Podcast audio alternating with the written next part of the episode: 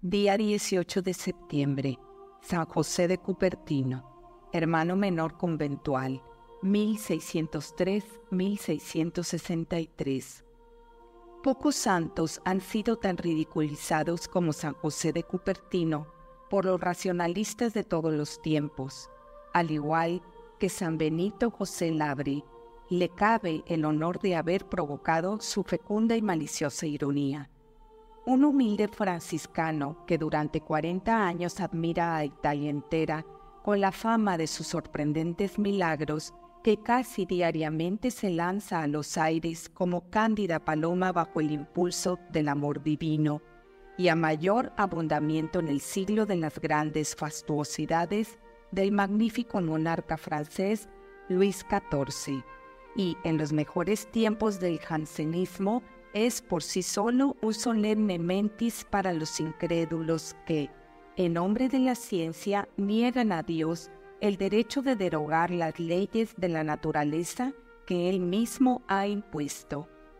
José María Deza, hijo de un humilde carpintero, nació en Cupertino, villa del reino de Nápoles.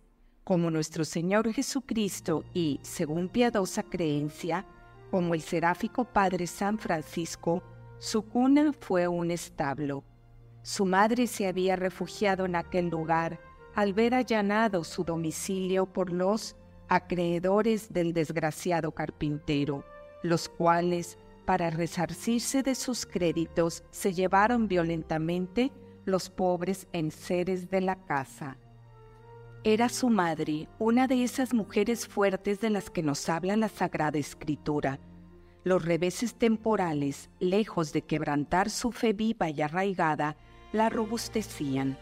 Como madre modelo, procuró infundir en el corazón de José sólida piedad y en su voluntad temple viril, empleando no solo la suavidad y persuasión tan propia de una mujer y más si es madre, sino también la firmeza y rigor cuando las circunstancias lo exigían. Más tarde dijo el santo en cierta ocasión que la educación que recibiera de su Santa Madre en los primeros años valía por el mejor noviciado. Desde niño fue favorecido del cielo con singulares dones de gracia, vivía solo para Dios, y estaba su espíritu tan absorto y tan a gusto en pensamientos espirituales que en ello exclusivamente experimentaba contento. Darse a los actos de devoción, visitar las iglesias y rezar rosarios y letanías ante la imagen de la Virgen que presidía su humilde oratorio familiar era su mayor encanto.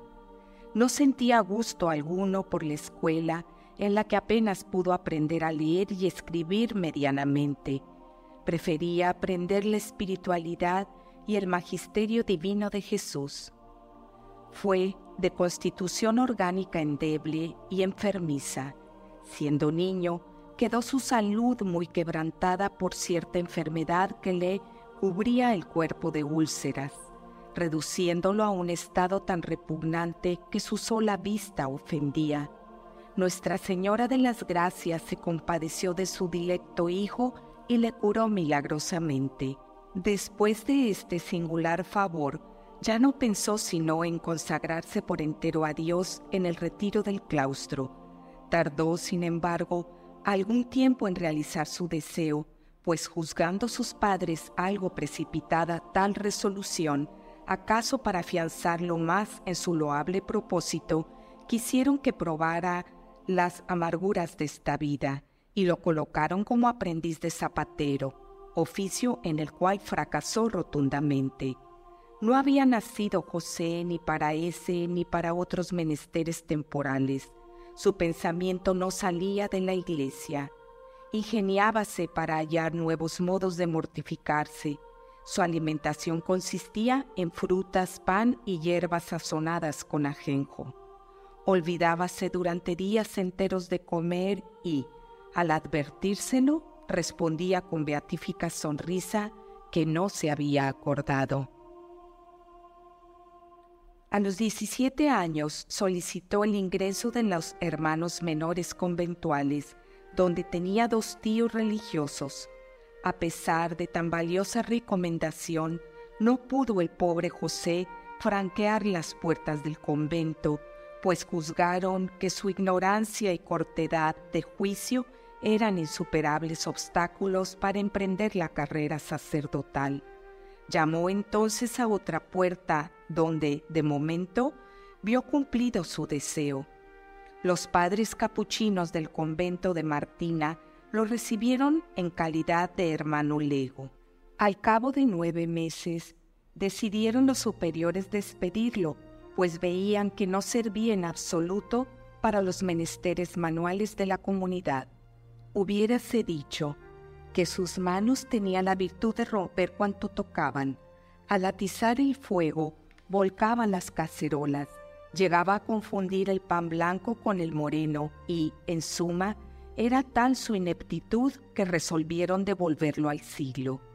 Lo más doloroso para José fue que la fama de inhábil, perezoso y necio se divulgó tanto que le cerraban todas las puertas. Tuvo pues que volver a Cupertino y por cierto en malas circunstancias, pues al llegar a su pueblo estuvo a punto de ir directamente a la cárcel por causa de los nuevos acreedores del ya fallecido carpintero, los cuales, exasperados al ver su dinero perdido, pretendían hacer detener a la esposa y a sus hijos. Acude nuevamente a los conventuales. Tras reiteradas diligencias y súplicas, consiguió su madre que fuera recibido en el convento de Santa María de Grotela como oblato terciario, los superiores, de mayor penetración de espíritu que los de antaño, no tardaron en apreciar en el nuevo sujeto hermosas dotes de alma, profunda humildad, perfecta obediencia y espíritu de mortificación, por lo cual juzgaron que en el nuevo discípulo habían adquirido un tesoro, y, a pesar de su deficientísima instrucción y de las escasas disposiciones que tenía para el estudio, admitiéronle en el noviciado de clérigos. José, en el colmo de sus deseos, diose con gran empeño al estudio y logró aprender a leer y escribir con bastante corrección la lengua vernácula. En cuanto a la latina, debió limitarse a preparar las traducciones más sencillas y consiguió solo dominar la del Evangelio de sus preferencias, aquel en que figuran estas hermosas palabras. Bienaventurado el seno que te llevó. Para alcanzar el diaconado exigíase previo examen. El obispo de Nardo dirigió el interrogatorio. Tócole a José por suerte, o mejor dicho, por milagro, aquel único evangelio que sabía bien. El 4 de marzo de 1628 fue ordenado sacerdote sin nuevo examen circunstancias que hacen ver con claridad la intervención divina, ya que es sabido cuán profundos y largos estudios supone la nobilísima carrera del sacerdocio. Amor a la pobreza, popularidad del santo. Desde esta fecha intensificó más aún el fervor y la mortificación. Durante cinco años no comió pan y durante quince se abstuvo de vino su alimentación consistía en hierbas y legumbres ordinarias condimentadas con líquidos amargos y en algunas frutas secas. Los viernes se satisfacía con una hierba de gusto tan extremadamente ingrato que, habiéndola gustado otro religioso con la punta de la lengua, tuvo náuseas durante todo el día. A imitación de su seráfico padre, ayunaba durante siete cuaresmas cada año desde el jueves hasta el domingo no tomaba alimento corporal y solo se sostenía con la Sagrada Comunión. Disciplinábanse todas las noches hasta perder la respiración y ceñía su cuerpo con un cilicio de hierro.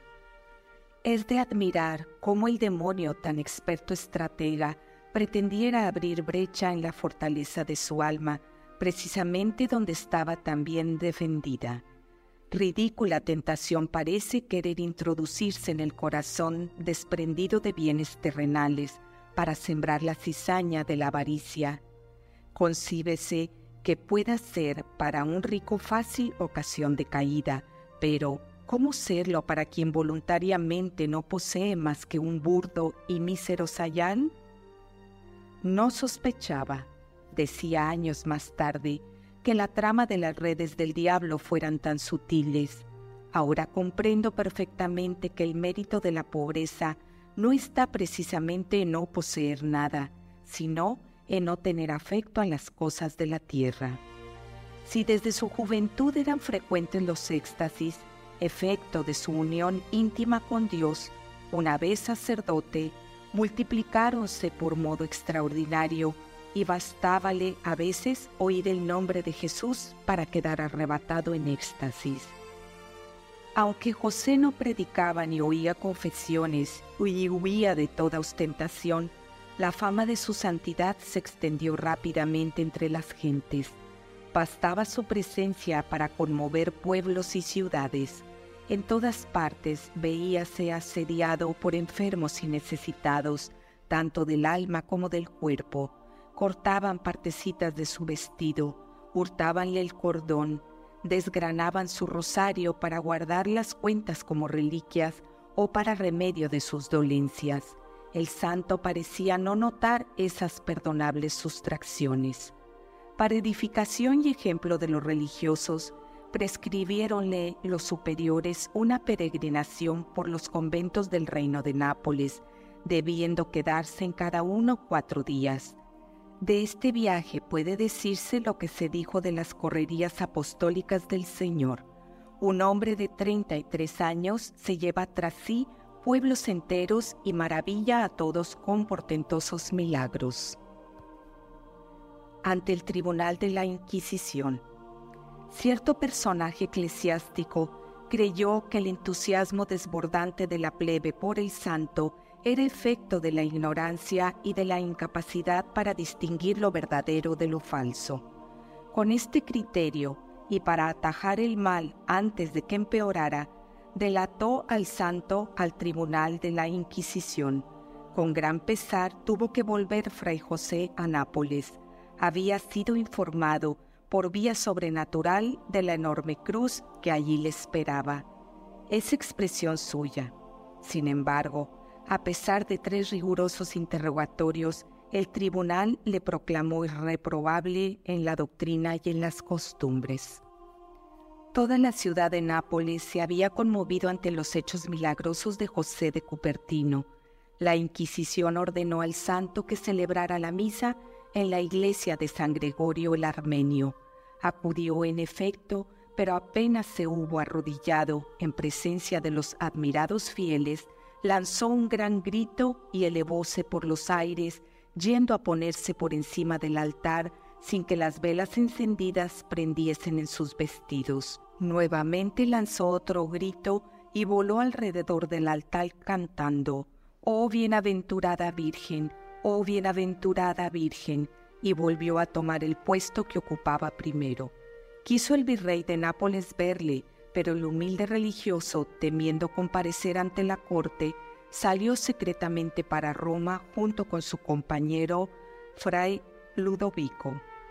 Al acercarse a la ciudad, sintió su corazón inundarse de alegría y su mente de sublimes pensamientos creyóse indigno de pisar el suelo regado con la sangre de tantos confesores de la fe y, acordándose de su seráfico padre, entró en estado de suma pobreza en aquellos sagrados recintos y exigió a su compañero que arrojase fuera de sí la única moneda que le quedaba del viaje.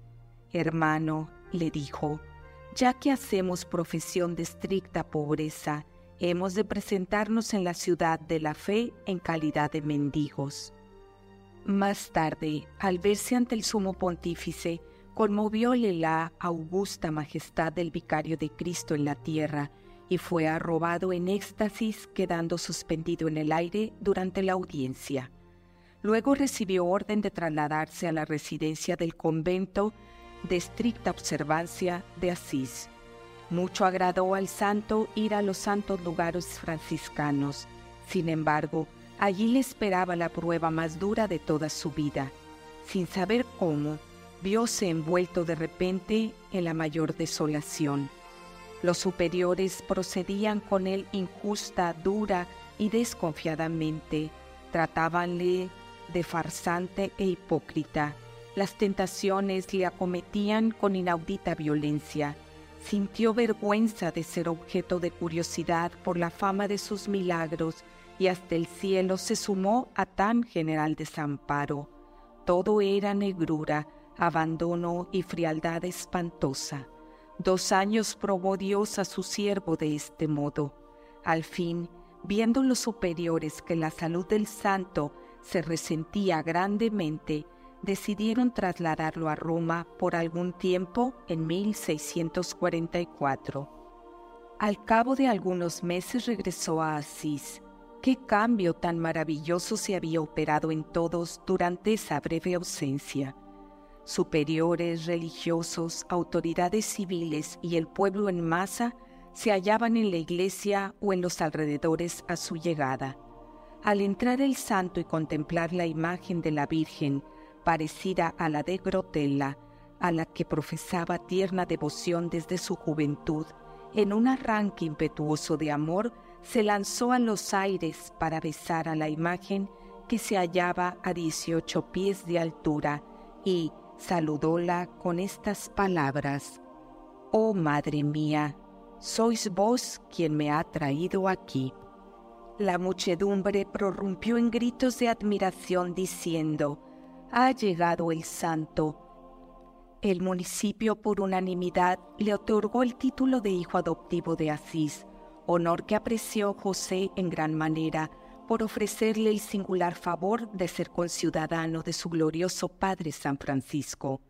En los nueve años que vivió en esta santa casa, los dones sobrenaturales con que el cielo le enriqueció se manifestaron espléndidamente. Ciencia maravillosa de un ignorante.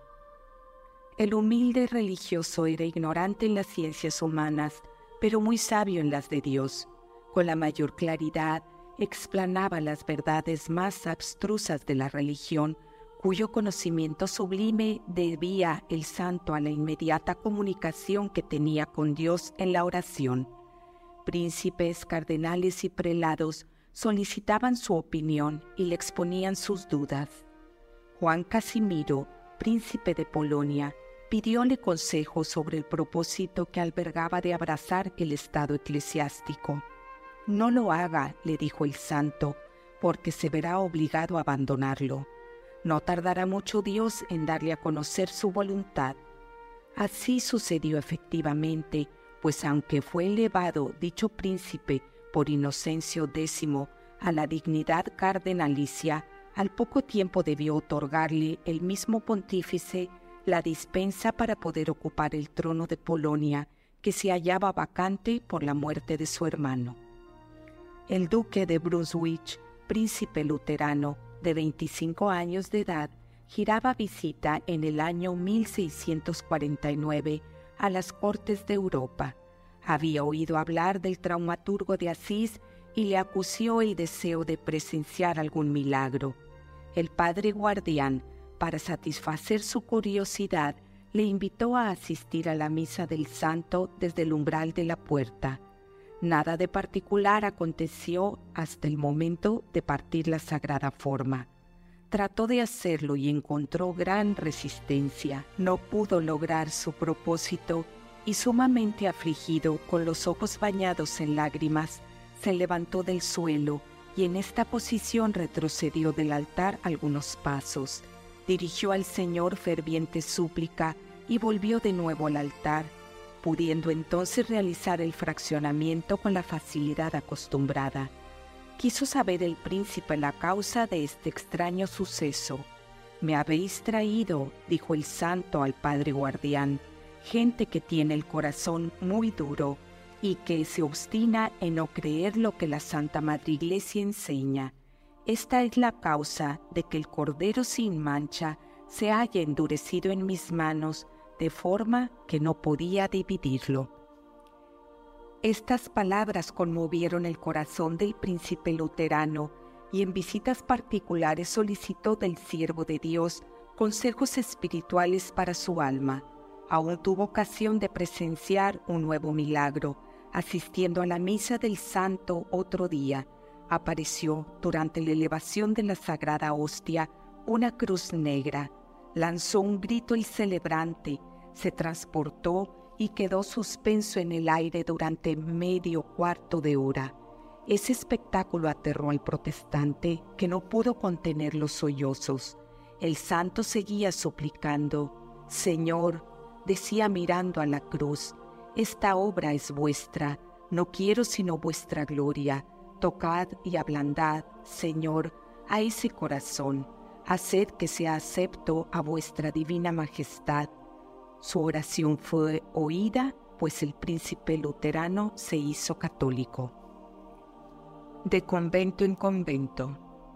Las curaciones, profecías, éxtasis y elevaciones se sucedían con tanta frecuencia que el sumo pontífice Inocencio X decidió tomar cartas en el asunto, temiendo no fueran supercherías que, a la postre, se resolvieran en desprestigio de la verdad y de la religión. La Iglesia en todos los tiempos ha extremado la cautela y rigor en semejantes casos. En el presente ordenó al inquisidor de Perusa que el padre José fuera al convento de capuchinos de Pietra Rubia. Al separarlo de su familia religiosa y recluirlo en lugar retirado, pretendíase crearle un ambiente desfavorable. No por eso dejaron de producirse las acostumbradas maravillas. En esta nueva residencia realizó portentosos milagros ante el inquisidor, ante los soldados de guardia y ante el pueblo entero. La aglomeración de forasteros con motivo de los prodigios fue tanta que hubo de construir albergues especiales y, en el loco frenesí de admiración, llegaron a pretender levantar el techo de la iglesia para poder contemplar al santo durante la celebración de la misa. Al cabo de unos meses se le trasladó a otra residencia que se creyó estaría más al abrigo de la popularidad era esta el convento de Fossombrone, aunque el traslado se hizo de improviso y en el mayor secreto, pronto halló el retiro la multitud. Debiendo celebrarse un capítulo general en aquella casa, se dispuso que José fuera al convento de Montevecchio. En este nuevo asilo tuvo uno de los éxtasis más notables entre los numerosos de su vida. Era el domingo segundo de Pascua, al pasar por el huerto vio el santo un corderito que le recordó el buen pastor de que habla el Evangelio de ese día, y con ese pensamiento sintióse arrobado. Cogió amorosamente el corderillo y exclamó, Ved la ovejita, y presuroso y contento la lleva al padre guardián diciéndole, Ved al buen pastor que lleva en sus hombros la oveja descarriada. A estas palabras se le encendió el rostro de púrpura y emprendió el vuelo por encima de los árboles, permaneciendo con el cordero al hombro y de rodillas por espacio de más de dos horas. En esta misma localidad y en ocasión de celebrar el santo sacrificio en el día de Pentecostés, al leer el himno del día Beni Sancte Spiritus, sintió un torrente de amor que le inundaba el corazón y no pudiendo contenerse lanzó un grito y emprendió el vuelo alrededor de la iglesia. Últimos viajes, su muerte. La hora de la partida se acercaba. El Papa Inocencio X mantuvo con firmeza la resolución tomada a propósito del Padre José pero su sucesor le permitió que residiera en un convento de la orden, por lo que los superiores le enviaron a Ósimo, donde debía terminar sus días. El camino de Montevecchio a Ósimo pasa muy cerca de la Santa Casa de Loreto. Al divisar la cúpula de la iglesia, su compañero de viaje se la señaló con el dedo. Bastó esta sencilla indicación para que se sintiera arrebatado y en un prolongado éxtasis viera cómo bajaban y subían del cielo a la casa de Loreto multitud de ángeles. El 10 de julio entró en la casa de Ósimo, residió en ella seis años en la reclusión más absoluta. Por sus continuos éxtasis puede decirse que llevó vida extática más bien que natural. Las fuerzas de José se agotaban poco a poco y agregóse a esto, desde el primero de octubre del año 1663, una persistente fiebre. Conoció, por revelación, el día de su tránsito y preparóse a él con extraordinario fervor. Celebró misa por última vez el día de la ascensión. La fiebre aumentó desde esta fecha y fue minando las pocas energías de su organismo. El 17 de septiembre recibió el viático. Llevaba varios días sin poderse mover, pero al oír la campana que anunciaba la visita del Señor, dejó la cama y sin tocar el suelo, se fue a la puerta de la celda para recibirlo. Enseguida entró en agonía y al día siguiente entregó su alma a Dios. Su cuerpo se guarda en la iglesia de Ósimo, donde hasta hoy se le venera. San José de Cupertino fue beatificado por el Papa Clemente XIII el día 16 de julio de 1767 y Clemente XIV extendió su fiesta a la Iglesia Universal el 8 de agosto de 1769.